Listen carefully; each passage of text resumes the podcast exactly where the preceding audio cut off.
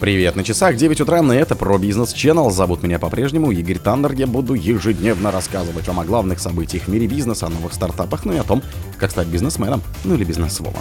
Поставки в Россию помогли Китаю стать лидером по экспорту автомобилей. Совет директоров НЛМК решил сменить президента. Две авиакомпании сообщили о новых проблемах с Boeing 737 MAX 9. Эксперты назвали крупнейших владельцев земли США. ВАЗ предписала исключить 23 миллиарда рублей экономически необоснованных средств из тарифов. Минэнерго США спрогнозировало снижение цен на нефть до 79 долларов в 2025 году. Спонсор подкаста Глаз Бога. Глаз Бога это самый подробный и удобный бот пробива людей, их соцсетей и автомобилей в Телеграме. Поставки в Россию помогли Китаю стать лидером по экспорту автомобилей. Китай в 2023 году продал рекордное количество автомобилей за рубеж, сместив Японию с первого места по объему экспорта. Пишет в Wall Street Journal, называем это тектоническим сдвигом в мировой автомобильной промышленности. Зарубежные поставки китайских машин подтолкнул к рекордному уровню спроса в России, отмечает издание. Хотя КНР уже является признанным мировым лидером в производстве электромобилей, основным драйвером роста стали традиционные машины, работающие на бензине, поскольку резко вырос спрос на них, особенно в России, говорится в заметке. Китайская ассоциация легковых автомобилей посчитала, что в 2023 году за рубеж было продано 5,26 миллиона машин и заявила, что это, вероятно, почти на 1 миллион больше, чем экспорт Японии. Последние официальные данные показывают, что японский экспорт автомобилей в январе-ноябре прошлого года составил чуть менее 4 миллионов штук. Совет директоров НЛМК решил сменить президента. Новым президентом Новолипецкого металлургического комбината станет Сергей Каратаев, следует из пресс-релиза НМЛК. Он вступит в должность 12 января 24 уточняет ТАСС. Акционеры группы приняли это решение на внеочередном собрании, которое прошло 6 января 24 Каратаев заменит на этой должности Григория Фидоришина, который занимал пост президента с февраля 2018 Сергей Каратаев, старший вице-президент НЛМК, более 20 лет входил в состав органов управления ряда крупнейших российских и международных компаний компании. Группа НЛМК – вертикально интегрированный холдинг, который специализируется на производстве высококачественной стальной продукции. Производственные активы компании находятся в России, Европе и США, говорится на сайте компании. Две авиакомпании сообщили о новых проблемах с Boeing 737 MAX 9. Американская авиакомпания Alaska Airlines сообщила, что специалисты в ходе проверки используемых перевозчиком самолетов Boeing 737 MAX обнаружили на некоторых из них незакрепленное оборудование. О каких именно деталях идет речь, не уточняется. Также компания не называет количество воздушных судов, где выявили проблему.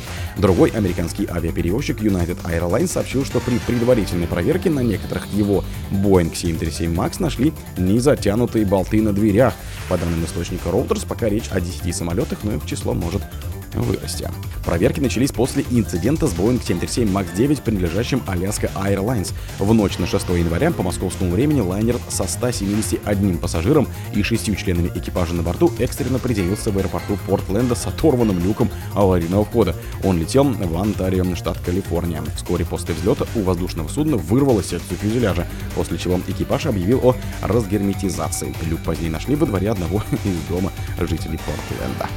Эксперты назвали крупнейших владельцев земли в США. В тройку крупнейших владельцев земли в США вошли семья Эмерсон, владельцы производителей пиломатериалов.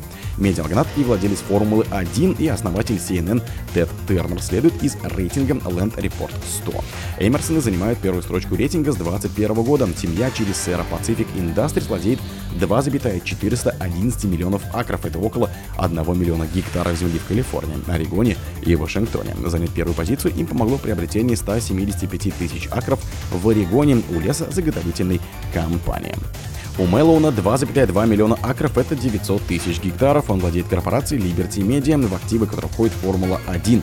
Как отмечается в рейтинге, у магната есть фонд сохранения земель, который сотрудничает с организацией The Nature Conservancy и университетом штата Колорадо в изучении влияния выпаса скота на почвы. ВАЗ предписала исключить 23 миллиарда рублей экономически необоснованных средств из тарифов. В течение прошлого года ФАС предписала исключить из тарифов 23 миллиарда рублей экономически необоснованных средств. Основ... Основой Основной их объем приходится на Хабаровский и Красноярские края, Ленинградскую область, Бурятию. Об этом сообщает пресс-служба ведомства. ФАС России подвела итоги контрольно-надзорной деятельности в сфере регионально-тарифного регулирования. В 2023 году служба исключила 11,6 миллиарда рублей. На 2024 года при принятии региональными органами регулирования тарифных решений сумма к исключению составит еще 11,4 миллиарда рублей, говорится в сообщении. За весь прошлый год ФАС провела 81 внеплановую проверку и 5 плановых, 15 контрольно-надзорных мероприятий с Генпрокуратурой. В итоге было проверено 1598 тарифных решений выдано 102 предписания об устранении нарушений, выпущено три приказа об отмене тарифных решений. Что касается этого года, поручений по проверке тарифных органов уже подписаны. Они касаются 83 регионов. Минэнерго США спрогнозировало снижение цены на нефть до 79 долларов в 2025 году. Средняя цена нефти марки Brent в этом году составит 82 доллара за баррель, оставшись примерно на том же уровне, что и в предыдущем, а в 25-м она снизится до 79 за баррель, следует из прогноза ежемесячного прогноза Управления энергетической информации Минэнерго США. Эксперты ожидают, что рост добычи немного опередит рост спроса, что позволит увеличить запасы. В это же время обострение ситуации на Ближнем Востоке увеличивает риск перебоев в поставках, что может привести к более высоким и волатильным ценам. В течение следующих двух лет добыча добыча сырой нефти в США будет расти за счет повышения эффективности скважин.